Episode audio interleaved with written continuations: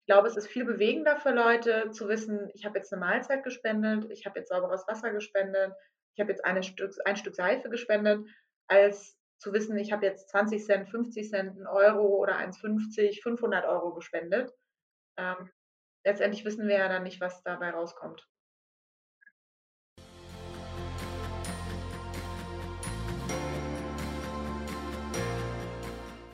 Also unsere interne Währung, wenn man so sagen will, ist nicht nur der Umsatz oder der Gewinn, den wir erzielen. Wäre schön, wenn wir auch einen Gewinn mal machen würden, aber wir sind ja noch sehr jung. Ähm, sondern auch, wir nennen es einfach die Shares, ja. Wie oft konnten wir teilen?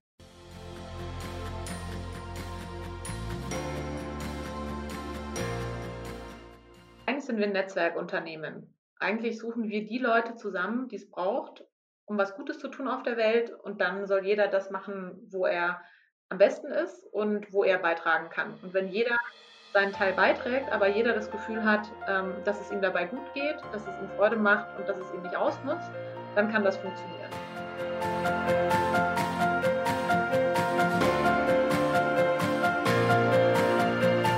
Willkommen zum Podcast Sustainable Business Champions, dein Podcast zur Nachhaltigkeit in Unternehmen.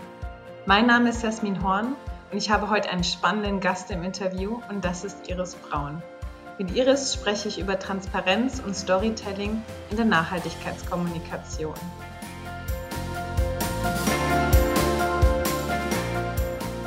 Iris Braun ist eine der vier Gründerinnen und Gründer des Sozialunternehmens Share.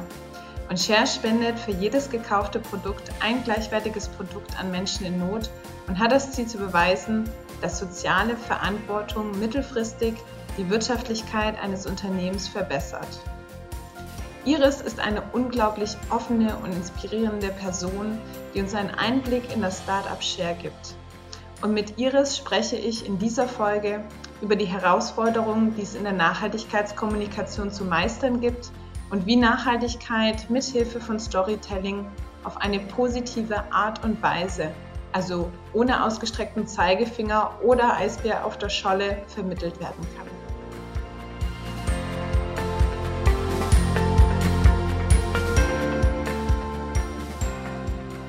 Für jede Person, die Cher noch nicht kennt und ähm, Iris Braun noch nicht kennt, ähm, würde ich dich bitten, Iris, ähm, dich doch mal kurz vorzustellen. Ähm, für unsere Zuhörerinnen und Zuhörer, Wer ist Iris Braun und was motiviert sie, in einem sozialen Start-up mitzugründen? Wer ist Iris Braun? Es kann ja eine sehr tiefgehende Frage sein, aber ich glaube, die Antwort, die hoffentlich ähm, für deine Zuhörer am interessantesten ist, ist, dass ich einer der Gründer bin von Share, einem Sozialunternehmen im Konsumgüterbereich. Und Share, wie der Name schon sagt, teilen auf, äh, auf Englisch ja äh, funktioniert dadurch, dass wir einfach unsere Produkte teilen. Jedes Mal, wenn man ein Share-Produkt kauft, bekommt ein Mensch in Not ein gleichwertiges Produkt. Gleichwertig bedeutet zum Beispiel, wenn man sich ein Share-Snack oder Lebensmittel kauft, ähm, wie Snackriegel oder auch ein Mehl oder Reis, dann bekommt ein Mensch in Not eine Mahlzeit gespendet. Man kann nachvollziehen, wo diese Mahlzeit hingeht. Wenn man sich ein Getränk kauft, dann kann man vielleicht auch nachvollziehen, jemand anders hat auch Durst in dem Moment, ähm, hat aber vielleicht nicht so viel Glück, dass er gerade Zugang hat zu einem tollen Getränk oder auch überhaupt sauberem Wasser. Dann wird mindestens ein Tag Trinkwasser gespendet.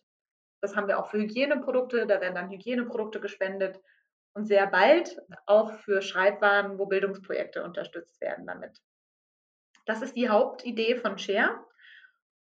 Und ich habe das vor jetzt mittlerweile drei Jahren ähm, zusammen mit drei meiner ehemaligen Kollegen und Freundinnen gegründet, gegründet hier in Berlin ähm, und haben da angefangen, ja, mit äh, gar nicht so viel, ähm, vor allem auch keine Erfahrung im Konsumgüterbereich oder fast keine. Ich habe mal beraten in der Richtung, aber auf, sag ich mal, ganz anderen Themen.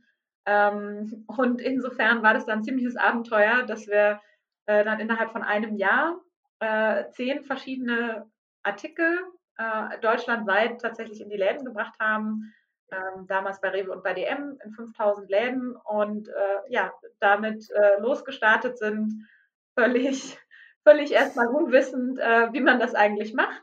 Äh, jetzt aber mittlerweile äh, ja schon ganz schön gewachsen sind auch und wir sind jetzt ungefähr 50 Leute ähm, die an dem Thema Vollzeit arbeiten und ähm, haben schon 30 Millionen Mal teilen dürfen.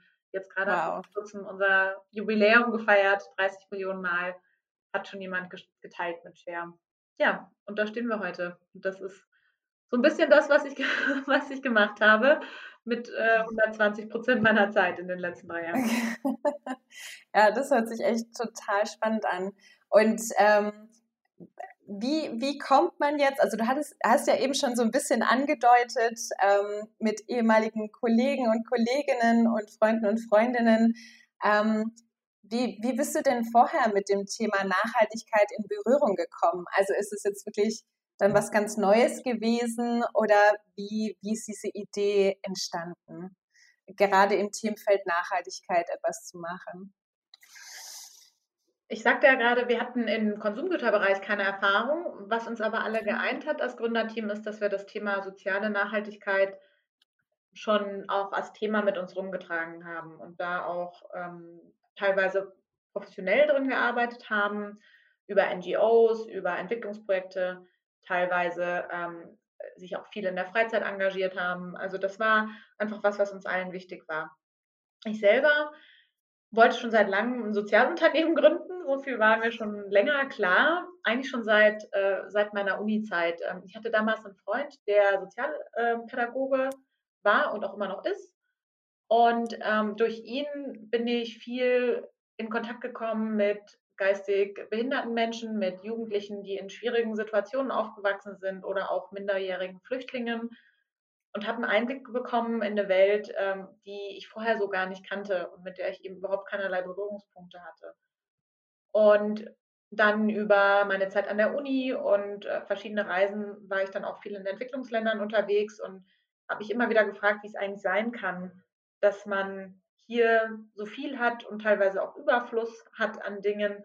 Ähm, und dann ist man, ja, wenn man ins Flugzeug steigen kann in ein paar Stunden, ähm, auch sonst kann man es irgendwie in einem Tag schaffen, an einem Ort, wo Leute teilweise gar nichts haben, einfach nicht genug haben, wo ähm, es irgendwie immer noch sehr viele Menschen gibt, die an Dingen sterben, von denen wir eigentlich wissen, wie man sie behandeln kann. Ähm, und ich wusste auch dann, je mehr ich mich mit dem Thema beschäftigt habe, dass es eigentlich gar nicht unbedingt teuer sein muss, dass es viele Dinge gibt, von denen wir wissen, dass sie funktionieren, technisch gesehen funktionieren, wie Medikamente ähm, oder auch in der Gesellschaft funktionieren können, ähm, wie man zum Beispiel sicherstellt, dass wenn Wasserinfrastruktur gebaut wird, also Brunnen oder Leitungen, dass die auch instand gehalten werden, dass sie auch bleiben und, und nachhaltig ähm, sauberes Wasser liefern, liefern können. Aber dass sie nicht unbedingt teuer sind und dass man die absolut umsetzen kann, das fand ich dann eigentlich noch schlimmer und dachte mir, da muss man doch wirklich mal was machen. Und das sind für mich auch so die spannenden Fragen, mit denen ich mich professionell mit meiner Arbeit beschäftigen wollte. Und dann ähm, habe ich das Ganze so über verschiedene Stationen mal erkundigt. Also ich war tatsächlich auch mal in der Privatwirtschaft, in der Beratung unterwegs eine Weile und habe da aber auch einige Nachhaltigkeitsprojekte gemacht, ähm, damals beim Welternährungsprogramm ähm, der Vereinten Nationen ähm, zu Schulmahlzeiten und habe dann eine ganze Weile in der Forschung gearbeitet, auch viel zu dem Thema, was sind denn eigentlich die Sachen, die wirklich was bringen, was wissen wir über Entwicklungszusammenarbeit und, und wie können wir da äh, das Ganze auch sinnvoll umsetzen. Ähm, und habe dann äh, ja über meine, meinen ehemaligen Kollegen, ähm, der vorher Share the Meal gegründet hat, Sebastian Stricker, ähm, den, äh, mit dem habe ich mich wieder zusammengetan und ähm, wir haben gesagt, ja, ähm, Share the Meal, diese App, die man äh, sich auch überall auf der Welt downloaden kann und das haben auch Millionen von Menschen getan. Äh, mit der kann man auch ganz einfach einen Tag Mahlzeiten spenden. Aber man muss eben in die App gehen und man muss sich bewusst daran erinnern, dass man jetzt ähm, was spenden will. Wieso machen wir das nicht auch einfach im Alltag integriert? Und wieso machen wir es nicht da, wo Leute eh schon unterwegs sind ähm, und wo sie sich vielleicht auch was gönnen und wo sie auch eine positive Erfahrung damit haben. Und so haben wir dann, äh, sage ich mal, ganz viele Themen, die bei uns auch im Leben rumgeschwirrt sind, vorher in, mit Share zum Glück in eine Form gießen können, ähm, wo wir uns dann auch den ganzen Tag damit beschäftigen können. Ähm, und äh, das, das tut richtig gut und da weiß man auch, wieso man dann aufsteht äh, früh. Und gleichzeitig, und das war uns auch wichtig, eigentlich auch was schaffen, was in sich nachhaltig sein kann. Also wir wollen auch, dass Share sich selber tragen kann, ähm, dass wir Produkte machen, die Menschen auch haben wollen ähm, und dass wir eine gewisse Unabhängigkeit ähm, uns schaffen können, dadurch, dass wir eben dieses Angebot machen. Ähm, und ja, sage ich mal, äh, das ist kein, das ist kein Ding, mit dem man aufwacht und dann ist es fertig im Kopf. Das muss dadurch viele, äh, viele, äh, wie sagt man, Metamorphosen gehen und mhm. viele Entwicklungen durchmachen. Und ich würde auch gar nicht sagen, dass wir jetzt fertig sind damit. Aber es ist wirklich toll, dass es ein, sag ich mal, eine flexible ähm, Idee ist, die an so vielen Stellen auch ständig verbessert wird. Mhm. Ja. Das ist super. Also auch super spannend, so die Entwicklung, die du sagst und wie man dann manchmal zurückguckt und so verschiedene Elemente und Komponenten, die sich dann zusammensetzen, man sich denkt, aha, das, das ist es. Also ähm, wo dann so eins zum anderen kommt, auch mit Share the Meal und dann der Gedanke, hey, man kann doch sowas auch mit Produkten machen, ist total schön. Und mir ist auch gerade so der Gedanke gekommen, dass tatsächlich normalerweise, wenn man denkt, wie kann man denn helfen oder engagieren, sich engagieren ist, ähm, also zumindest geht es hm, so mit den meisten Menschen, mit denen ich spreche, so der Gedanke eigentlich eher eine Patenschaft aufnehmen oder irgendwie Geld spenden. Und da ist dann aber auch immer so ein bisschen dieses, puh, das ist dann auch ein bisschen Aufwand, man muss sich informieren, man weiß nicht so recht, ähm, welche Transparenz dahinter steckt. Mhm. Ähm, und dann eben auch dieser ganze, sag ich mal, Arbeitsaufwand, der eigentlich jetzt im Verhältnis zu dem, was man damit bewirken kann, schon gering ist, aber irgendwie dann doch schon so als Hindernis wahrgenommen wird. Und ähm, von daher ist die Idee total schön, dann auch zu sagen, hey, man kauft einfach ein Produkt und hat damit nicht den Mehraufwand, sondern ein Produkt, das man sich sowieso kaufen würde. Mhm. Und damit hat man dann sozusagen schon direkt was Gutes getan. Ja, und man weiß eben, was am Ende dabei rauskommt. Und das ist für uns auch was ganz Wichtiges gewesen, was uns vielleicht auch selber frustriert hat, wenn man dann selber auch mal spendet oder sich mit sozialen Projekten beschäftigt. Ähm, es ist ja normalerweise ein sehr, sehr großer Aufwand oder auch unmöglich herauszufinden, was eigentlich mit, mit deinen Ressourcen, die du in ein Spendenprojekt gibst, was damit passiert. Und mhm. ich verstehe das auch auf Seiten der, ähm, der Hilfsorganisationen. Es ist einfach ein sehr, sehr großer Aufwand. Und wenn ich jetzt irgendwo einen Euro reingebe, dann kostet ein Report dafür zu machen, was mit dem Euro passiert, genauso viel wie äh, der Euro und mhm. ähm, oder auch gerne mehr. Hm, aber wenn man natürlich die Ressourcen poolt und da einfach eine Informationsbrücke schafft, eigentlich Crowdsourcing macht ja letztendlich für soziale Projekte, dann kann man eben diese Transparenz schaffen. Und ich glaube, es mhm. ist viel bewegender für Leute zu wissen, ich habe jetzt eine Mahlzeit gespendet, ich habe jetzt sauberes Wasser gespendet, ich habe jetzt eine Stück, ein Stück Seife gespendet, als zu wissen, ich habe jetzt 20 Cent, 50 Cent, einen Euro oder 1,50, 500 Euro gespendet. Ähm, mhm. Letztendlich wissen wir ja dann nicht, was dabei rauskommt. Mhm. Ja. Das heißt, man weiß direkt schon, also das Ergebnis, ne? man hat so ein Bild davon, was dann auch wirklich ankommt. Und das ist auch, das Bild im Kopf ist extrem wichtig, glaube ich. Letztendlich leben wir ja mhm. alle über Bilder und emotionale Bilder, ähm, die uns dann dazu bewegen, dass wir Sachen machen. Und ohne die ist es mhm. wirklich schwieriger, sich rational von irgendwas zu überzeugen. Mhm. Ja. Und ähm, ich hatte gerade einen Gedanken, warte mal, der kommt bestimmt gleich wieder. Ach genau, äh, zum Thema Transparenz. Ähm, und ich hatte ähm, auch gesehen, ihr verfolgt es auch nach, nicht? Also man kann mit jedem Produkt auch sehen, genau wo jetzt diese Spende hinkommt, in welchem Projekt. Genau, man kann über den QR-Code auf dem Produkt einfach mit der Kamera des Handys, das man hat, das geht mittlerweile auch ganz einfach, ohne zusätzliche Software hält man die Kamera drüber und dann wird einem ein Link angezeigt, da kann man dann draufgehen und erfährt dann genau, was damit passiert äh, mit dem Geld von diesem Produkt und auch warum das Sinn machen sollte, dass man dort in diese Projekte ähm, investiert. Ja, Okay. Und das ist dann wahrscheinlich auch dieser Aufwand, den du eben angesprochen hattest, das eben dann auch zu mappen. Ne? Also, dass man dann auch wirklich diesen wahrscheinlich auch organisatorischen Aufwand nochmal zusätzlich hat, wo du gesagt hast, es ist wahrscheinlich von Kosten eins zu eins, das eben alles nachzuvollziehen und auch darzustellen. Ja, genau. Und das ist ja, also gerade in den Gebieten, wo jetzt Entwicklungsprojekte oft stattfinden, ist das wirklich auch einfach ein logistischer Aufwand. Ähm, mhm. Zum Beispiel alleine eine Person mit einer Kamera hinzuschicken und mal einen bildlichen Eindruck davon zu geben, was eigentlich passiert, wo man sich befindet. Ähm, das kann sehr teuer, sehr schwierig sein, äh, wenn das irgendwo in, äh, ich meine, den Tiefen der, der Republik Kongo ist. Ähm, mhm. Und dann lohnt sich das natürlich nicht, das für jeden Einzelnen zu machen. Aber es lohnt sich auf jeden Fall, wenn eben viele Leute beitragen und man dann ja. auch ähm, ja, diesen Leuten hoffentlich für jeden Einzelnen so eine Art persönliche Erfahrung geben kann, ähm, was jetzt genau passiert ist.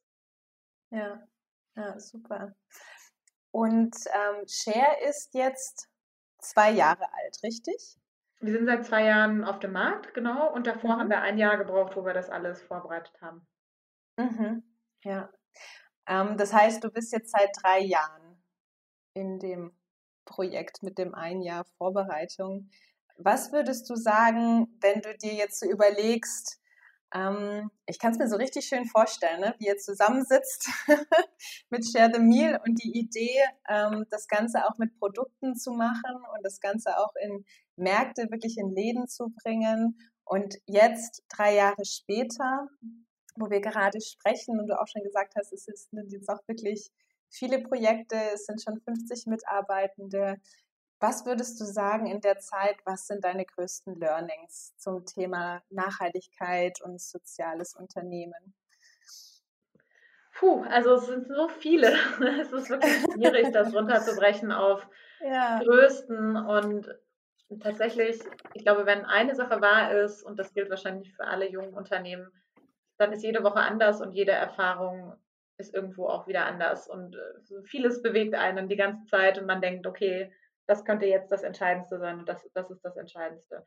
Ich glaube trotzdem, wenn man, wenn ich für mich es jetzt auf ein, zwei Dinge reduzieren sollte, würde ich auf jeden Fall sagen, ähm, ich bin relativ rational. Ich war auch, ja, wie gesagt, in der quantitativen Forschung dann vorher, Feldforschung eben zu Entwicklungsprojekten, äh, rational an die Sache rangegangen. Also für mich emotional, für mich persönlich, ich, ich wusste, das ist das, was mich bewegt und wo, wo ich meine Zeit mit verbringen will.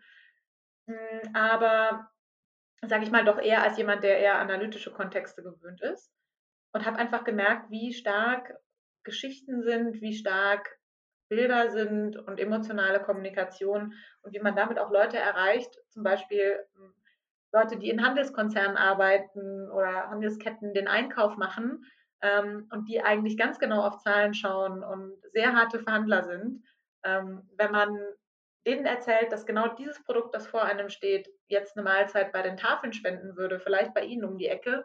Und dann stellt sich heraus, ach, die Person, deren Mutter ist vielleicht bei den Tafeln äh, und engagiert sich. Oder sie selber arbeiten manchmal mit. Dann hat man auf einmal einen ganz anderen Zugang, weil man erreicht Leute so auf einer viel persönlicheren Ebene. Ähm, mhm. Und diese Kraft von den Geschichten, die man da erzählt, die ist mir wirklich bewusst geworden mit Share in den letzten zwei Jahren. Ich glaube, jeder ähm, der, sich, der sich mit Nachhaltigkeitsthemen beschäftigt, sollte nicht vergessen, das wäre so mein Learning daraus, dass selbst wenn es einem total offenkundig ist, warum man sich nachhaltig engagieren sollte, weil es einfach Sinn macht und weil die Zahlen dafür sprechen, weil ähm, die Wissenschaft dafür spricht, ähm, dann ist es trotzdem nicht so, wie man Leuten am meisten, am meisten erreicht. Oder auch andersrum gesprochen, wenn man sie nicht emotional erreicht, wird man dann auch nichts ausrichten. Ähm, hm. Und vielleicht ist das für viele total offensichtlich. Für mich war es damals nicht, wie stark dieser Narrativ ist und wie wichtig er ist. Auch um so Themen, die wissenschaftlich total belegt sind, ähm, ja, an Menschen zu vermitteln. Und das heißt, mhm. daran arbeiten wir auch einfach sehr, sehr viel und denken sehr viel darüber nach, wie man die Menschen damit noch abholen kann, dass sie tatsächlich was bewegen können, dass sie als Einzelner jetzt gerade in dem Moment, wo sie im Supermarkt stehen, auch jemandem genau das gegeben haben, vielleicht, was er an diesem Tag braucht, um den nächsten Tag zu schaffen. Wo sie vielleicht genau in dem Moment es geschafft haben, dass ein Kind jetzt keine Entwicklungsstörungen bekommen wird, weil es jetzt gerade ein Vitaminpräparat bekommen hat. Oder wo sie es geschafft haben, ähm, dass ein Mensch äh, nicht an irgendeiner unnötigen Durchfallerkrankung stirbt, weil er jetzt Zugang zu sauberem Wasser hat, er oder sie. Und das, ähm, das ist eigentlich total stark, aber es ist ultra schwierig rüberzubringen in so einer Umgebung wie dem Supermarkt. Ähm, mm. Und deshalb äh, verbringen wir da sehr, sehr, sehr viel Zeit drauf auf dem Thema Storytelling. Das zweite ja. vielleicht noch mhm. ist, dass ja, dass ich ja mal der, der handwerkliche Teil dann aber doch einfach ähm, super schwierig ist, äh, wie in jedem anderen Unternehmen auch. Und dass du einfach schauen musst, wie du auch den, den Geist in der Maschine, soziales Unternehmen, und das ist hoffentlich ja das, das Soziale oder das Nachhaltige, wie man den auch immer wieder am Leben halten kann. Weil letztendlich hat man natürlich auch sehr viele Teile seines Arbeitslebens, die einfach nur ja, halt eine normale Arbeit sind und ähm, wo man jetzt nicht jeden Tag äh, denkt, ach, heute habe ich wieder ein, vielleicht ein Leben verbessert. Und das ist auch, ja, wie jeder wahrscheinlich junge Unternehmer das merkt, ist auch nicht immer ganz einfach. Und da muss man auch ständig drauf schauen, wie man das sich wieder in Erinnerung ruft, dass, äh, dass man eigentlich auch noch an einem größeren Ziel arbeitet. Hm. Ja. Ja, das sind zwei total spannende Themen, die du ähm, ansprichst, die ich auch so für mich selber ähm, zu 100 Prozent teilen kann. Ähm, und ich finde auch, was ich gerne nochmal hm, tiefer mit dir einsteigen würde, ist das Thema Storytelling. Mhm. Weil ich bin, ich finde es total spannend. Also auch gerade die Frage, wie kann man denn das, was man bewirken kann, auch erlebbar machen, damit es ähm, so total Konkretes. Ich finde, dass gerade jetzt auch ähm, das ganze Thema Corona so ein Beispiel ist. Es ist erlebbar, es ist greifbar. Was vielleicht beim ähm, anderen Thema, also gerade beim Umweltthema, Klimawandel und alles, es ist irgendwie da, es ist allen bewusst, aber es ist so unkonkret und abstrakt und für viele fühlt es sich einfach so fernab, insbesondere wenn man sich jetzt nicht beruflich oder so tiefer damit beschäftigt. Und von daher finde ich die ähm, Frage auch total spannend, wie man dann auch diese Themen, also diese ganzen Nachhaltigkeitsthemen, soziale Themen, gesellschaftliche Themen, wie man die auch erlebbarer machen kann. Mhm. Ähm, was ich für mich auch so ein bisschen finde, ist, ähm, wie guckt ihr da so auch ein bisschen eine Balance reinzukriegen? Weil es ist ja schon so, dass ähm, das ganze Nachhaltigkeitsthema auch mit bestimmten Bildern aufgeladen ist. Also so dieses Grün und Pflanzen und der Eisbär auf der Scholle, mhm. ähm, was dann aber auch, sag ich mal, schnell, schnell vielleicht eher so auch in dieses negative Assoziation von Greenwashing gehen kann oder eben auch so ein bisschen ähm, Kritik oder dass es halt auch eher so ein bisschen, äh, ich weiß nicht, es gibt manche Bilder auch zum Thema Nachhaltigkeit gerade, wo ich die dann eben auch ein bisschen eher so ähm, ausbremsen können oder dann eher so ein bisschen, ähm, ja, ich weiß gar nicht, wie ich so richtig in Worte fassen soll, aber vielleicht verstehst du, was ich meine, ne? die dann eher so sagen, ach ja, kommt, ähm, das ist jetzt eher, ihr wollt mich hier emotional mit reinbringen, mhm. mit allen schönen Bildern, die ihr habt, aber das möchte ich nicht. Wie, wie schafft ihr da so diese richtige Balance, dass man es erlebbar macht, aber eben nicht, also sich immer noch wohlfühlt? Mhm. Ja, einfach ist es nicht. Also wir wollen auch, das ist uns wirklich wichtig, das ganze Thema angehen über eine über ein positives Gefühl, über ein Gefühl von Empowerment ähm, und persönlicher Wirksamkeit, ähm, mhm. nicht über das, die Schiene, die ja oft auch gefahren wird und gerade traditionell viel gefahren wird, äh, von, von Charities, dass man sagt, ähm, dieses schlechtes, schlechte Wissen machen. Mhm, und, so ähm, dieser Zeigefinger, ne? Genau, also das, das Sinnbild mhm. dafür ist sicherlich jetzt in der Entwicklungszusammenarbeit äh, das kleine schwarze, ausgehungerte Kind mit der Fliege auf der Wange. Ähm, mhm. So, wieso hast du diesem Kind nicht geholfen? Ähm, wie, wie, mhm. kannst du, wie kannst du jetzt nichts tun? Wie kann das sein? Ähm, und ich glaube schon, dass in uns allen hier eine Motivation ist, die schon auch sagt, wie kann denn das eigentlich sein, dass es diese Ungleichheit auf der Welt noch gibt? Aber die Geschichten, die wir eigentlich erzählen wollen, und da glaube ich auch fest dran, ist, dass es eben Lösungen gibt und dass auch jeder Einzelne wirklich auch was tun kann. Und mhm.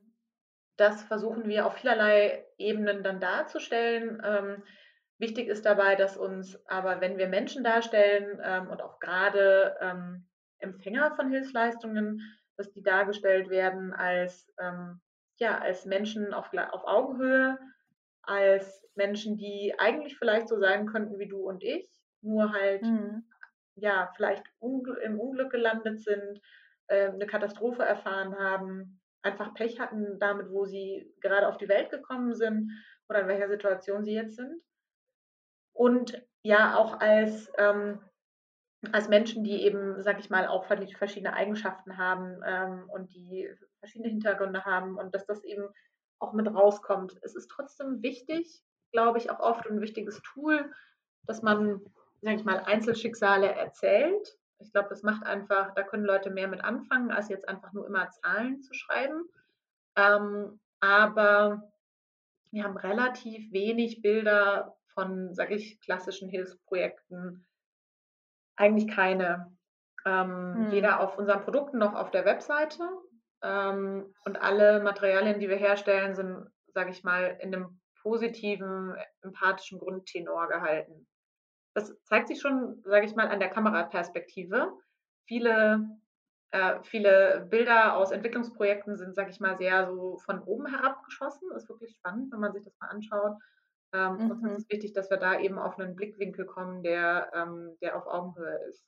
Ähm, oder der Leute auch irgendwie größer zeigt, als sie es vielleicht machen. Ja? Wenn man mal mhm. irgendwie coole Kids zeigt, dass die nicht aussehen wie kleine, hungernde, arme, hilflose Kids, sondern dass es halt aussieht wie jemand, den du eigentlich cool finden würdest. Ja. Ähm, das sind so subtile Sachen, aber es war für uns, und damit tun wir uns auch immer noch schwer im Übrigen, es war für uns eigentlich von Anfang an gesetzt, dass wir so kommunizieren wollen. Und ähm, das führt aber auch oft dazu, dass zum Beispiel dann ähm, ja, Handelspartner sagen, die das auch gewöhnt sind und Leute ähm, auch nur so eine halbe Sekunde Aufmerksamkeit auf jedem Produkt im Supermarkt haben, dass sie dann sagen, wieso macht ja nicht einfach irgendwie ein schwarzes Kind drauf? Dann wissen die Leute wenigstens, es handelt sich um äh, ein Charity-Produkt. Und das ist mhm. natürlich auch wahr. Das sagen die auch nicht aus bösem Willen.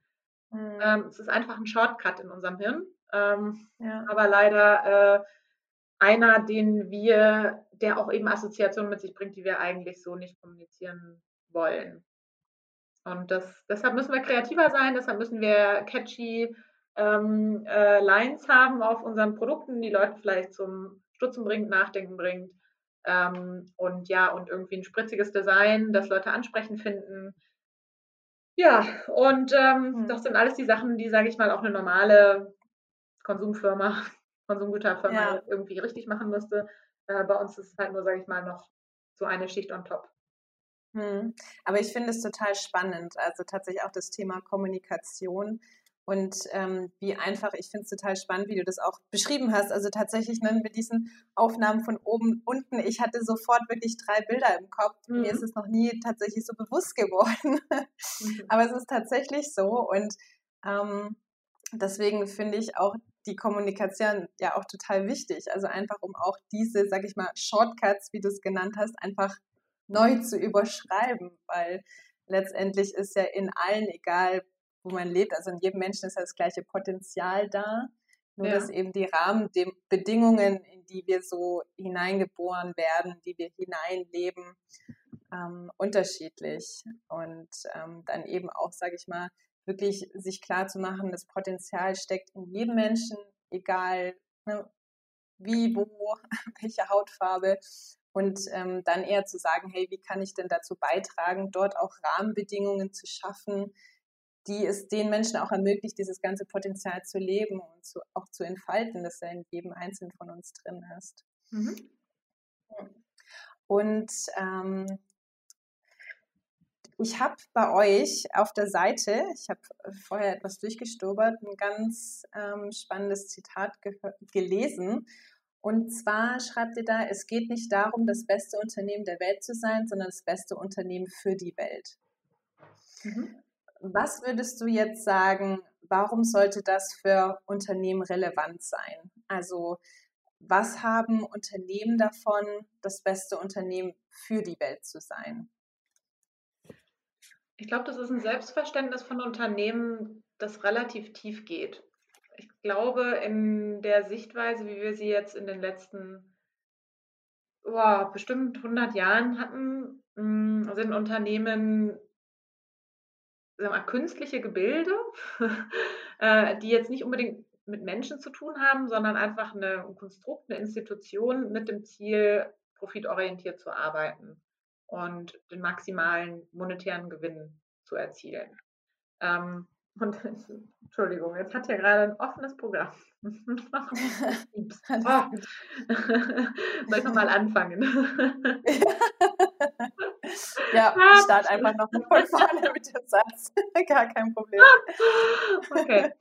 Ähm, die Frage, die du stellst, hat, glaube ich, viel damit zu tun, wie man Unternehmen versteht. Und in der traditionellen Sichtweise, die wir bestimmt schon seit 100 oder länger Jahren haben, sind Unternehmen Konstrukte, Institutionen, die darauf abzielen, den maximalen möglichen monetären Gewinn zu erzielen.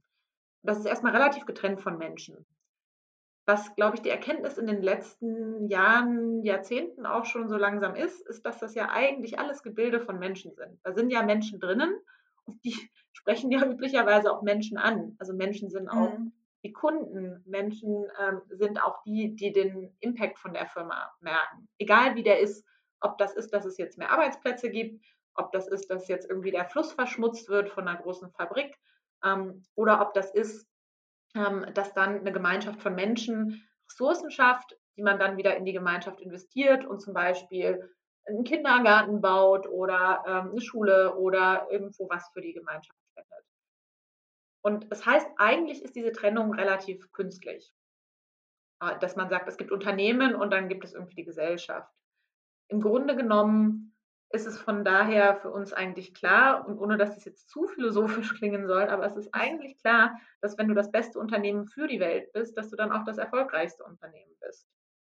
Ähm, weil nichts anderes ist es, das beste Unternehmen der Welt zu sein. Nur wenn wir üblicherweise mhm. sagen, das beste Unternehmen der Welt, dann meinen wir das, das wertvollste oder das profitabelste oder das größte. Und mhm. das ist eigentlich eine künstliche Trennung. Weil eigentlich mhm. sind ja Unternehmen Teil der Welt. Und eigentlich ja. können Unternehmen auch nur erfolgreich sein, wenn sie gut sind für die Welt. Zumindest auf lange. Sicht und zumindest, ähm, wenn man alle Dimensionen betrachtet, in denen ein Unternehmen eine Auswirkung hat. Und deshalb, ja, finden wir das ein schönes Zitat und auch hoffentlich manche Leute, ähm, auch für manche Leute ein Zitat, das sie dann tiefer zum Nachdenken anregt. Ja. Also gerade auch wenn wir jetzt nochmal so dieses ähm, Zitat, und ich finde es auch total spannend, ähm, einfach auch sich nochmal zu überlegen, Erfolg, wie definiere ich den Erfolg, was ich auch total spannend finde, ähm, was du schon so ein bisschen angedeutet hast. Ähm, hol uns mal ähm, gedanklich mit an Bord von Share. Ähm, also so ein bisschen in eure Arbeitsweise, in euren Arbeitsalltag. Was unterscheidet eure Strategie und Vorgehensweisen, auch Prozesse von herkömmlichen Nachhaltigkeitsinitiativen in Unternehmen? Was bei uns der Hauptunterschied ist, ist auf jeden Fall, dass das soziale Ziel absoluter Kern der Geschäftsstrategie ist. Also unsere interne Währung, wenn man so sagen will, ist nicht nur der Umsatz oder der Gewinn, den wir erzielen. Wäre schön, wenn wir auch einen Gewinn mal machen würden, aber wir sind ja noch sehr jung ähm, sondern auch, wir nennen es einfach die Shares, ja. Wie oft konnten wir teilen? Wie oft konnten wir was mhm. Gutes tun?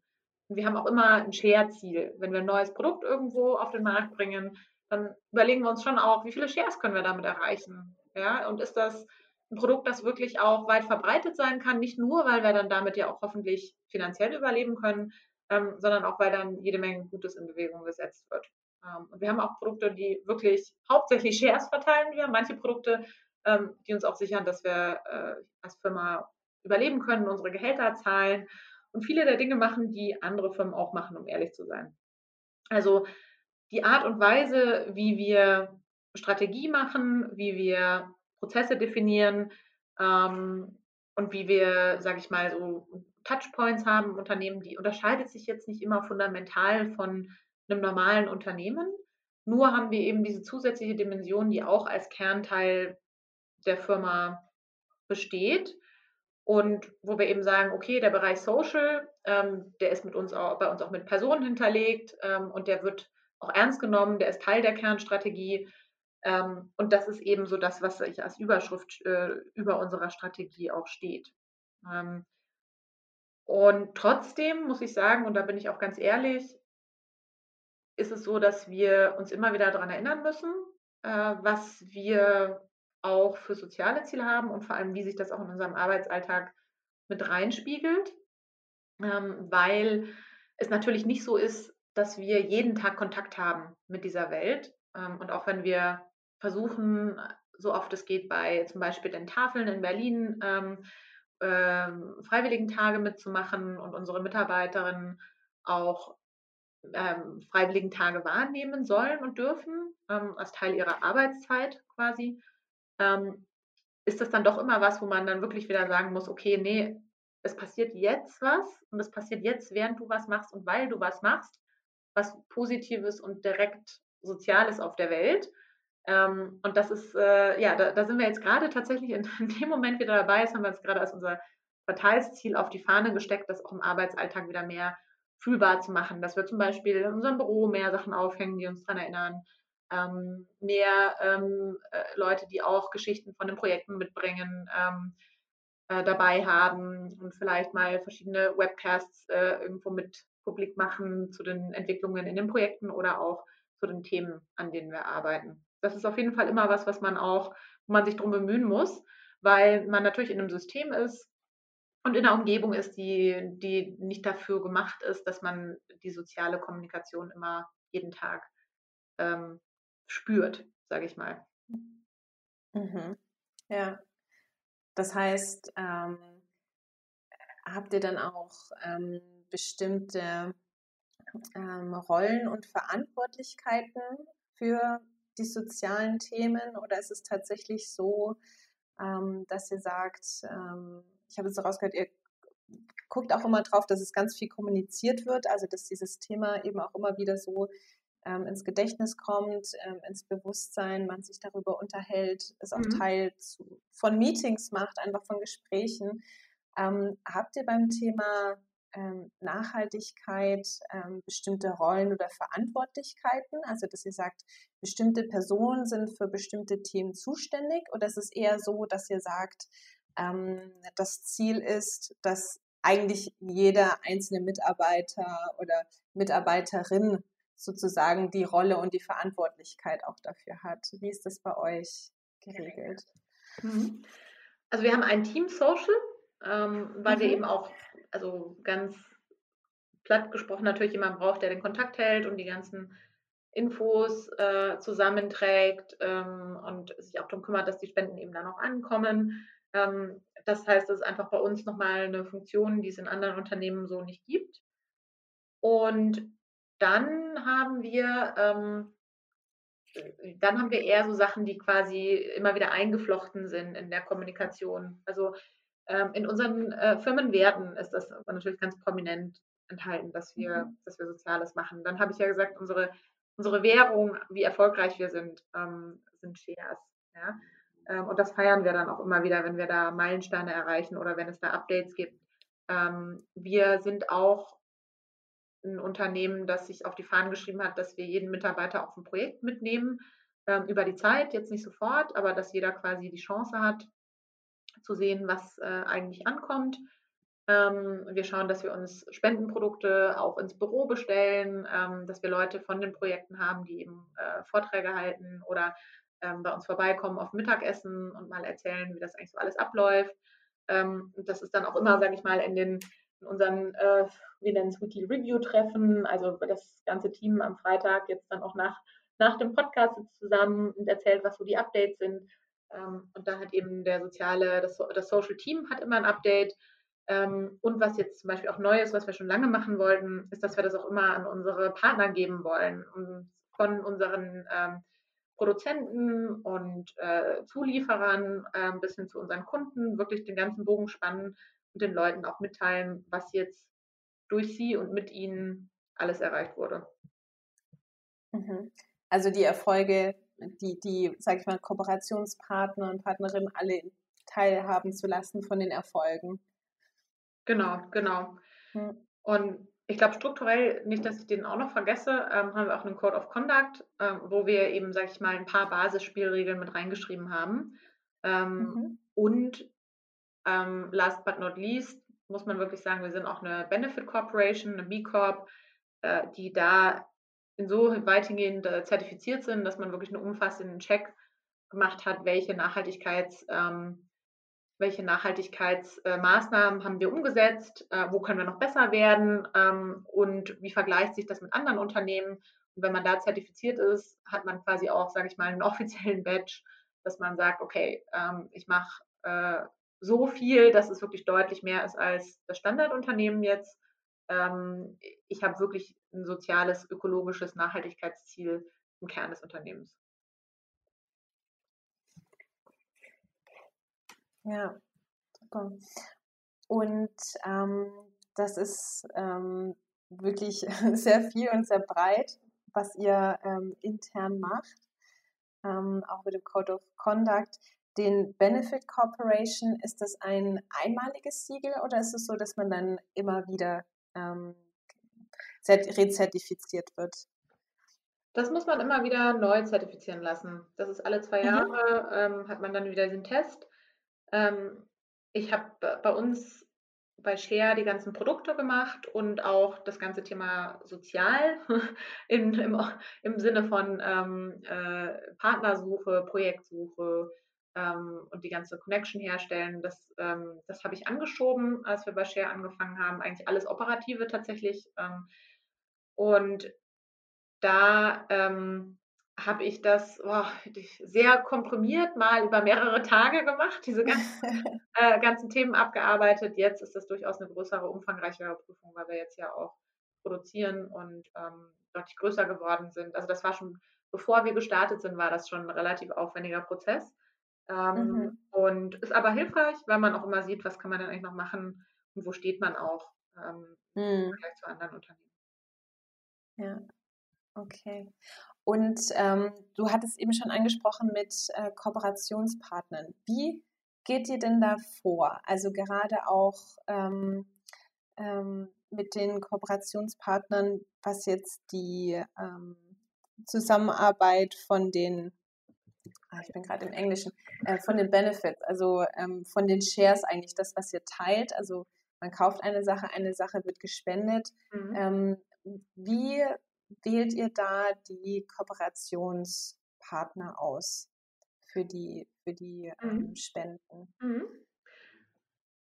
Also uns ist ganz wichtig, weil wir das Monitoring nicht selber machen können. Also wir können nicht bei jedem Projekt immer zu dabei sein und das alles jeden Moment überprüfen. Deshalb ist uns sehr wichtig, dass wir mit Organisationen zusammenarbeiten, die auch ähm, intern geauditet werden, extern geauditet werden, wo wir auch hinfahren können, wo wir uns sicher sein können, dass das alles, ähm, ja, sage ich nicht nur äh, mit gutem Willen zugeht, das auch, aber eben, wo wir auch uns ruhigen Gewissens vor unsere Kunden hinstellen können und sagen, jawohl, also wir sind uns hier sehr, sehr sicher, ähm, dass das alles auch so angekommen ist und wir haben hier folgende, ähm, folgende Beweise in Anführungszeichen. Also es ist schon eine große Vertrauensbasis, die man baut und deshalb ähm, haben wir auch nicht so viele Partner, auch weil wir mit denen sehr eng zusammenarbeiten und suchen die uns in erster Linie aus ähm, darüber, dass es Organisationen sein müssen, die äh, die Erfahrung haben in dem, was sie tun, die lokale ähm, Kontakte haben dann an den Orten, an denen sie arbeiten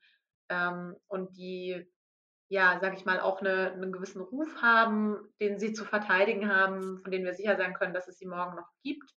Ähm, mhm. Das sind mhm. alles so Sachen, die, die wir natürlich uns anschauen. Ähm, und dann auch ähm, ja, wo wir können, dass wir eben auch ähm, moderne und, und innovative ähm, Firmen, äh, nicht Firmen, sondern Charities mit dazu nehmen. Und der Prozess, ähm, sage ich mal, einen neuen Partner aufzunehmen, der ist relativ aufwendig. Ähm, wir haben ein relativ, sage ich mal, langes Vertragswerk und dann brauchen wir gewisse Daten und dann ähm, ja, muss da relativ viel im Vorhinein ausgetauscht werden. Wenn das dann passiert ist und der Partner ist an Bord, ähm, dann geben Sie uns Vorschläge, welche Projekte ähm, unsere Grundkriterien erfüllen können. Ähm, dann schauen wir die uns an und entscheiden dann, ob wir eben diese Projekte mit den Partnern gemeinsam anfangen. Das heißt, wir sind ziemlich agnostisch. Ähm, wir mischen uns da gar nicht so besonders ein, ob es jetzt sinnvoller wäre, ein ähm, Hygieneprojekt in Nepal oder ähm, in Somalia zu machen. aber wir brauchen eben genaue Projektvorschläge, ähm, wo auch klar wird, ähm, was ist das Wirkungsmodell und ähm, ja, was passiert mit dem Geld. Ähm, das ist alles relativ viel Arbeit und das wollen wir dem Kunden eben abnehmen ähm, und ihn dann aber teilhaben lassen an den, an den Ergebnissen und daran, was äh, eben die, die Gedanken dahinter sind. Und ähm, dafür braucht es wirklich, äh, ja, da braucht es äh, Initiativen und, und, und äh, Charities, die da auch schon ähm, erfahren sind, einfach, muss man so sagen. Ähm, und auch wenn es ganz, ganz viele Initiativen gibt, wir werden auch immer zu wieder angeschrieben, die sagen, das ist wirklich das tollste Bildungsprojekt, äh, das ihr je gesehen habt. Ähm, das glaube ich auch äh, an vielen Stellen. Ähm, wir können nur das nicht mit Hunderten von Partnern machen, weil wir mhm. Transparenz und das Vertrauen brauchen, dass wir mit denen ja auch gut zusammenarbeiten können. Und das braucht sehr viel Zeit und auch, ist auch relativ mhm. Ja, aber das heißt, ihr habt ähm, für die Auswahl grundsätzlich schon bestimmte Kriterien, die ihr für euch festgesetzt habt. Ähm, aber dann ist auch der Punkt, wo ihr sagt, ähm, die ähm, NGOs oder die Projekte vor Ort, die haben dann nochmal die Expertise, sind ja. vor Ort und können dann noch genauer vorschlagen und festlegen, was ist jetzt konkret am sinnvollsten. Auf jeden Fall, ja. Also mhm. wir sind als Share eigentlich das fand ich so schön, die Beschreibung von, von einem unserer ersten Unterstützerinnen. Sie meinte, eigentlich sind wir ein Netzwerkunternehmen. Eigentlich suchen wir die Leute zusammen, die es braucht, um was Gutes zu tun auf der Welt. Und dann soll jeder das machen, wo er am besten ist und wo er beitragen kann. Und wenn jeder mhm. seinen Teil beiträgt, aber jeder das Gefühl hat, ähm, dass es ihm dabei gut geht, dass es ihm Freude macht und dass es ihn nicht ausnutzt, dann kann das funktionieren.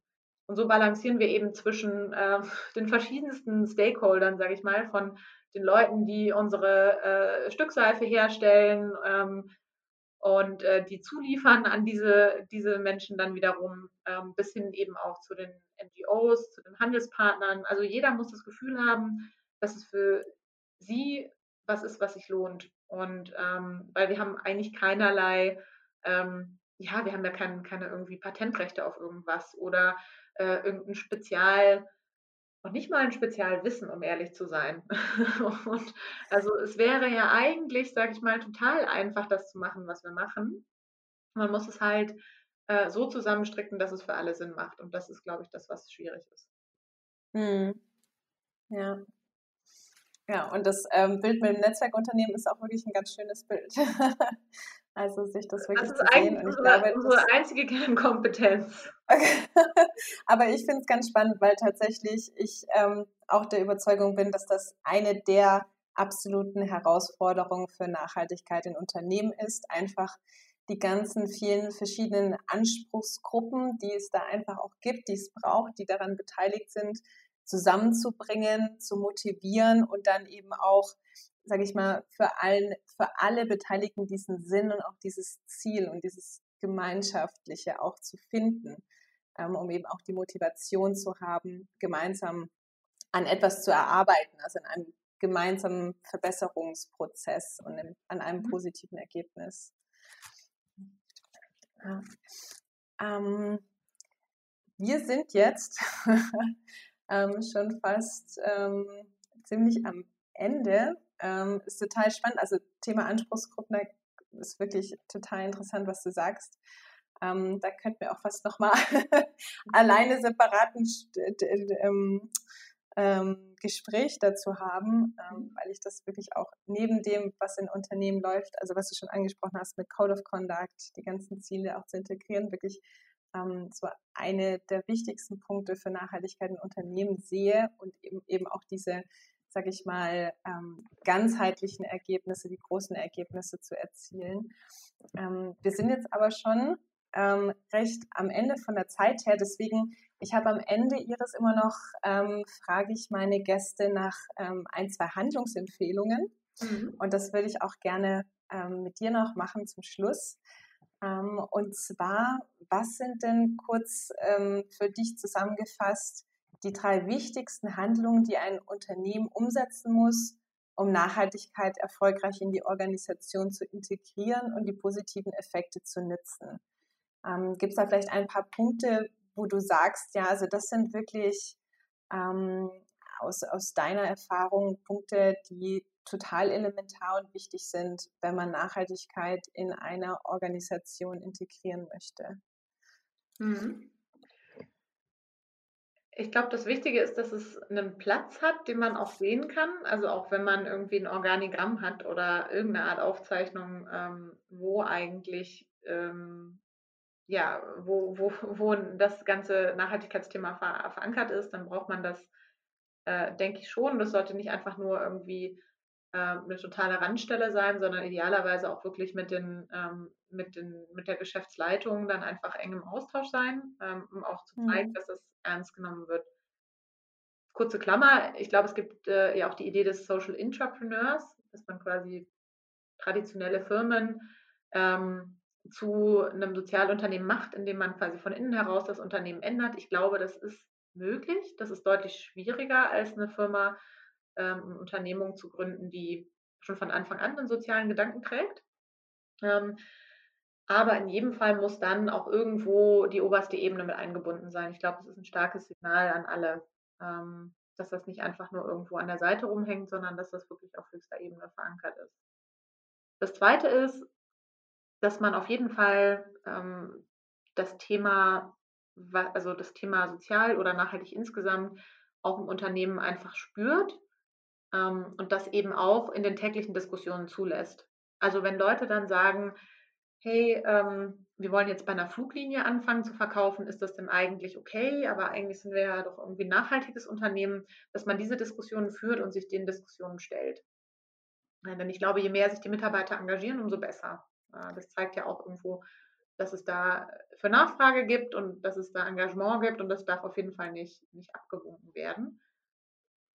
Ja, und ähm, nur so kann man, glaube ich, auch Nachhaltigkeit dann in, in jeden Teil des Unternehmens, ähm, Unternehmens bringen. Und ich glaube, das Dritte ist dann, ähm, sich nicht entmutigen lassen, äh, dass es eben immer wieder Fluktuationen gibt, wo auch Nachhaltigkeit mal gefühlt irgendwie gerade weniger gefragt ist ähm, oder ähm, eine Aktion mal nach hinten losgeht oder manche Sachen auch keinen Anklang finden.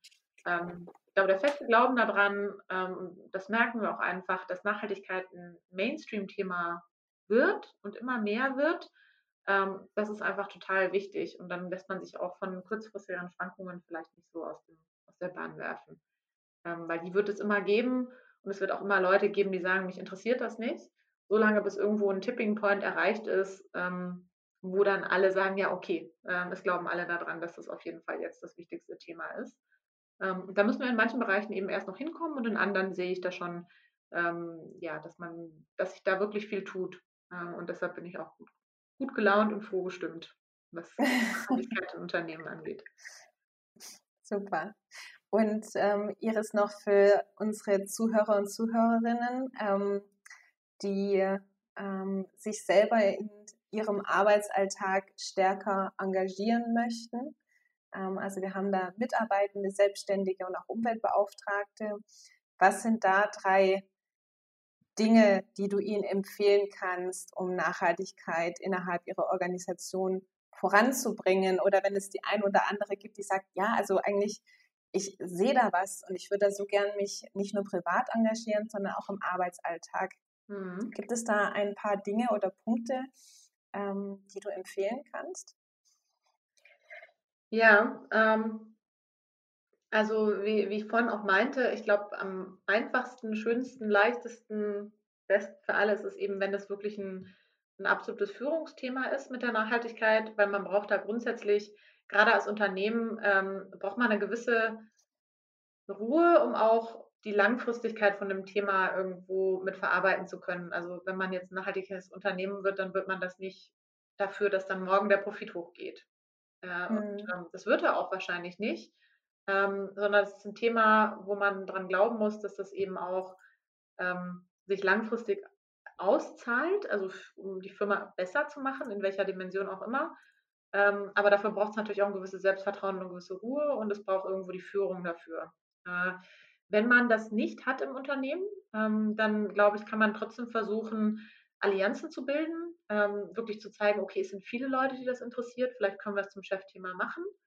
Ähm, Leute mit dazu holen, mit guten Beispielen füttern, sagen, hey, hier, hier sieht es schon irgendwie toll aus, bei dieser Firma habe ich das und das gesehen, ähm, können wir sowas auch, wieso machen wir eigentlich sowas nicht, hört sich doch toll an. Und da halt mehr Leute an Bord holen, ähm, weil äh, das ist natürlich auch, äh, jeder, der in einer Führungsposition ist, wird das wissen.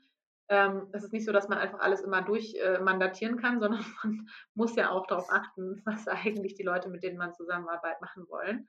Ähm, und kann sich da auch nur begrenzt dagegen stemmen. Und dann ist es, glaube ich, einfach wie so ein, wie so ein Wahlkampf. Da muss man die Leute schauen, dass man sie, äh, dass man zeigt, okay, das ist ein Thema, das interessiert hier viele. Und das ist ein Thema, mhm. wo wir auch was machen können. Und ich habe ja auch Vorschläge, was wir tun können. Ähm, also ich kann mich nicht einfach nur hinstellen und sagen, ähm, ich finde das furchtbar, dass wir irgendwie in unserer Kantine lauter einzeln verschweißte ähm, Lebensmittel haben, äh, sondern ich glaube, dann müsste man sich auch hinstellen und sagen, was sind denn Alternativen, ähm, mhm. äh, die da funktionieren könnten. Und dann ist es immer noch schwer und ich glaube, jeder, der das als Einzelperson irgendwo startet, ähm, der hat meinen größten Respekt, weil es ist ähm, im Zweifelsfall nicht einfach.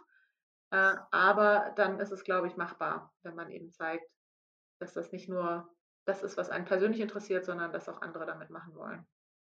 Mhm. Okay, super, vielen Dank. Ähm, das heißt, ähm, Ausdauer und Ruhe und eben auch ähm, Mitstreiter und Mitstreiterinnen, vielleicht auch Gleichgesinnte treffen und dann auch wirklich auf Lösungen aufmerksam machen. Ja. Ja, mhm. also ich glaube, wir alle spüren ja auch gerade, was das Umwelt Thema angeht, schon eine Dringlichkeit an vielen Stellen. Ähm, aber trotzdem ist es eben so, dass Nachhaltigkeit ein langfristiges Thema ist. Ähm, wo es halt leider der Tag X, wo wir merken, dass jetzt äh, was gemacht werden muss, weil es jetzt nicht mehr zu ignorieren ist, der wird wahrscheinlich erst kommen, wenn viele Dinge dann auch nicht mehr so leicht zu ändern sind. Und deshalb, glaube ich, muss man da grundsätzlich auch einen langen Atem haben ähm, und äh, auf, sage ich, sanftere Mittel hoffen, außer darauf, dass es irgendwann ähm, ja mit solcher Gewalt irgendwie klar wird, dass es, äh, dass es dann auch jeder, dass es dann auch jedem sofort klar ist. Äh, und übrigens, du hattest eingangs gesagt, ähm, bei Corona ist das ja so, dass es total greifbar ist. Ähm, ich weiß gar nicht, ob ich dir da äh, mit, voller, ähm, mit vollem Enthusiasmus beipflichten kann. Ich wünschte, es wäre so, aber man merkt ja an vielen Stellen, ähm, dass man vielleicht eben doch nicht dieses Bild im Kopf hat, was denn eigentlich gerade das, der Schreckens- oder Feindbild ist. Und deshalb verlieren ja, glaube ich, viele Leute dann auch schnell wieder, sage ich mal, den Respekt davor oder ähm, das Verständnis dafür, dass man jetzt was tun müsste und werden dann müde, dass sie sich dafür anstrengen. Insofern, ich habe nur das Gefühl, was mit Corona passiert, ist so eine Art Zeitraffer von dem, was wir im Nachhaltigkeitskontext sehen. Und ähm, vielleicht, und das ist meine große Hoffnung, können wir dann eben ein paar Sachen mitnehmen, auch dazu, welche Schwierigkeiten wir da noch sehen werden und wie wir Leute motivieren werden, dann trotzdem eben mitzumachen ähm, und das zu tun, was langfristig für alle besser ist. Also insofern, vielleicht sind sie gar nicht so unähnlich, aber da können wir noch eine ganze andere Sendung drüber diskutieren. Ja, das stimmt. Auf jeden Fall. Ich finde es auch ganz ähm, spannend, ähm, da zu sehen. Ähm, und ja, nee, also ist auf jeden Fall nochmal ein Gespräch wert, definitiv. Ähm, und zum Abschluss ähm, noch ähm, zwei persönliche Fragen an dich, Iris. Mhm. Ähm, was bedeutet für dich persönlich Nachhaltigkeit? Mhm. Für mich persönlich ist Nachhaltigkeit tatsächlich, es ist eigentlich langfristig denken. Es hat für mich überhaupt nichts damit zu tun, dass man sagt, jetzt muss man noch andere Faktoren irgendwie mit reinnehmen, sondern es ist einfach wirklich sich die Zeit nehmen, langfristig zu denken dann sollte Nachhaltigkeit eigentlich was sein, was uns allen relativ klar wird. Das ist ähm, richtig schöne Antwort, ja. Danke. Das, nee, wirklich, also, weil das ist so. Ähm, es, es, ich hoffe, ich hoffe, es mit Leuten. Aber das ist so, wie ich immer Nachhaltigkeit nachdenke. Ja, nee, weil ich finde es ganz schön, ähm, dass es einfach einfach nicht diese Box aufmacht von Umwelt oder Gesellschaft oder Wirtschaft, was da irgendwie alles Nachhaltigkeit ist, sondern wirklich dieses langfristige Denken, was einfach so viele Türen auch im Kopf einfach öffnet. Ja. Deswegen, also ähm, mehr oder weniger, also was, was ich irgendwie äh, als Tagline äh, immer noch denke, vielleicht sollten wir es mal irgendwann verwenden, aber für mich ist Nachhaltigkeit das, was auch übermorgen funktioniert. Mhm. Also das ja irgendwann kommt man dann auch drauf. Aber äh, ja. leider muss man halt manchmal jetzt was tun, damit es dann auch übermorgen weiterhin funktioniert. Mhm. Ja. Ja. Und ähm, wir stellen uns jetzt mal Iris viele Jahre später vor. also jetzt mal angenommen in, ähm, weiß ich nicht, 20, 30 Jahren. Mhm. Ähm, was möchtest du als Selbstverständlichkeit in Unternehmen sehen? Mhm. Ich möchte eigentlich sehen, dass es nicht nur, auch daran anschließend, was ich gesagt habe, dass es nicht nur eine Quartalsstrategie gibt ähm, und nicht nur eben eine Finanzstrategie, sondern auch ganz klar die Überlegung, ähm, und auch, das fehlt aktuell auch für uns noch so ein bisschen, ein anerkanntes Framework, wie man das mit, ähm, mit einbeziehen kann, ähm, was man äh, an seiner Umwelt noch an nicht monetären äh, Themen eben äh, verursacht, Gutes und auch Negatives, ähm, dass es dafür einen Weg gibt und dass das einfach ganz selbstverständlich mit in Betracht gezogen wird. Das wäre einfach fantastisch. Ähm, da, Was meinst du genau mit? Ja? Was meinst du genau ähm, mit anerkannten Framework? Ah, okay, ja, das ist auch schon wieder Slang, nicht? Also es, ist, ja, äh, es gibt ja, sage ich mal, ähm, eine Gewinn- und Verlustrechnung, macht ja jedes Unternehmen. Mhm. Ähm, und ja. da wird einfach in Euros eben aufgewertet, was man so an Assets hat und was man irgendwie umgesetzt hat, Dingen, an Immobilien, alles, was man eben so als Firma so hat. Ähm, wenn man da noch mit reinbringen könnte, was man eben auch an nicht greifbaren Assets hat, die man für die Gesellschaft ähm, schafft oder auch mit der man die Gesellschaft auch belastet. Ähm, das fände ich richtig toll und ich weiß, da sind viele Dinge in der Mache, ähm, aber es hat eben einfach, es gibt einfach keinen so Standard, wie es das für, äh, für eine Gewinn- und Verlustrechnung gibt. Und diese Gewinne und Verluste für äh, im weiteren Sinne ähm, und wie gesagt langfristiger gedacht, das fände ich richtig toll, wenn man das auch mit hätte in 20 Jahren. Ja, also wenn man da eine ganzheitlichere Bilanzierung hat, die auch, ja. ähm, sage ich mal, die gesellschaftlichen Umweltaspekte, die ja sonst, sage ich mal, an sich keinen Wert haben bisher in unserer Bilanzierungsrechnung, dass die sozusagen auch einen Wert bekommen und mit kalkuliert werden. Genau, ja. Okay, super. Na, dann hoffe ich, dass wir uns in 20, 30 Jahren ähm, ähm, uns äh, die ganzen verschiedenen äh, Varianten auch äh, anschauen können. Also hoffentlich schon viel, viel früher, definitiv. Aber dass das dann einfach auch ähm, zum Standard geworden ist. Absolut. Wie cool wäre das? Dann können wir gerne noch ja. eine Folge machen. Ja, also das, ähm, wir blocken uns das beide, Iris, das ist definitiv ähm, auf dem Plan. Ja, super.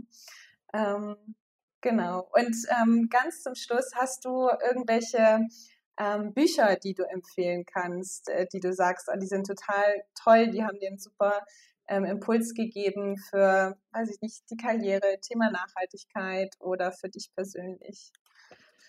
Äh, da habe ich hauptsächlich, ähm, sage ich mal, Spezialbücher äh, tatsächlich, die mir immer als erstes im Kopf kommen. Also für Leute, die sich für, ähm, die sich für Entwicklungszusammenarbeit oder auch, sage ich mal, einfach Entwicklungsländer an sich interessieren, ähm, hat mir sicherlich auch einen großen Anstoß gegeben. Ähm, das Buch Pure Economics bei, ähm, mhm. von Abhijit Banerjee und Esther Duflo haben auch den Nobelpreis bekommen jetzt gerade letztes, letztes Jahr ähm, in VWL, also in Economics.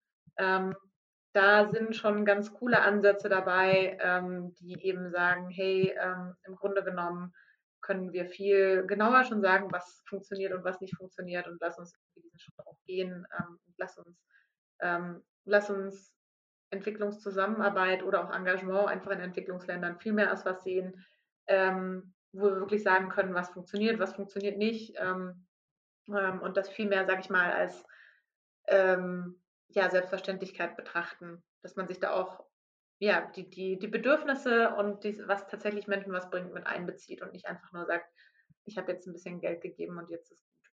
Und das ähm, war ein relativ wichtiges Buch, ähm, für mich persönlich, aber auch ähm, für, die ganze, ähm, für die ganze Thematik. Und insofern kann ich das empfehlen für die Leute, die das interessiert.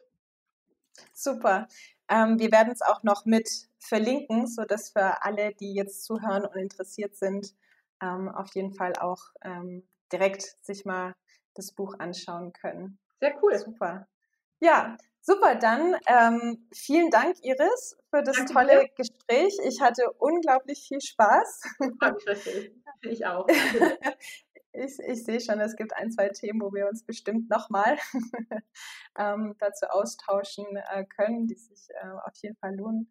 Und ähm, noch ganz kurz ähm, für alle, die sagen, sie möchten sich noch weiter über Share ähm, also informieren. Ähm, wo kann man euch ähm, inter im Internet finden und wo kann man eure Produkte erhalten? Finden kann man uns auf www.share.eu und da sieht man auch alles über die Projekte und auch über die Produkte. Die findet man aktuell bei Rewe und bei DM in ganz Deutschland, in ganz Österreich ähm, und jetzt auch gerade in Tschechien gestartet. Außerdem findet man uns aber auch in der Deutschen Bahn, wenn man da wieder unterwegs ist. Da sind wir nämlich der, der Wasserlieferant auch bei IKEA, bei Eurowings ähm, und jetzt bald auch in immer mehr kleinen Läden um die Ecke. Okay, sehr cool. Also für alle, die interessiert sind, wir werden es auch nochmal ähm, im Nachgang unten äh, verlinken, so Links dazu packen. Ähm, dann könnt ihr euch da auch nochmal weiter informieren. Dann, liebe Iris, vielen Dank ähm, für das tolle Gespräch. Habt noch einen ganz schönen Tag und ähm, bis zum nächsten Mal. Bis zum nächsten Mal und auch allen deinen Zuhörern noch dann einen schönen Tag, Abend, Wochenende oder wo ihr gerade seid und hoffentlich bis bald. Ciao. Vielen Dank, dass du diesen Podcast hörst. Ich veröffentliche regelmäßig Podcast-Episoden zu Nachhaltigkeit in Unternehmen. Folge mir auf LinkedIn oder Facebook und abonniere diesen Podcast auf iTunes oder Spotify, um keine Folge zu verpassen. Mehr Informationen, Ideen und Fachartikel zum Thema findest du auf meiner Internetseite unter www.jasminhorn.com. Wenn es Themen oder Personen gibt, die dich besonders interessieren, dann schreib mir gerne eine E-Mail an info@jasminhorn.com. Teile diesen Podcast mit anderen, vergib ein Like oder schreib mir einen Kommentar auf meiner Webseite. Du findest alle Links in den Show Notes unterhalb dieser Podcast-Episode. Also, schau auf LinkedIn, Facebook oder meiner Webseite vorbei und ich freue mich sehr, wenn du in der nächsten Podcast-Folge von Sustainable Business Champions wieder dabei bist. Bis dahin, Be the solution to the challenge.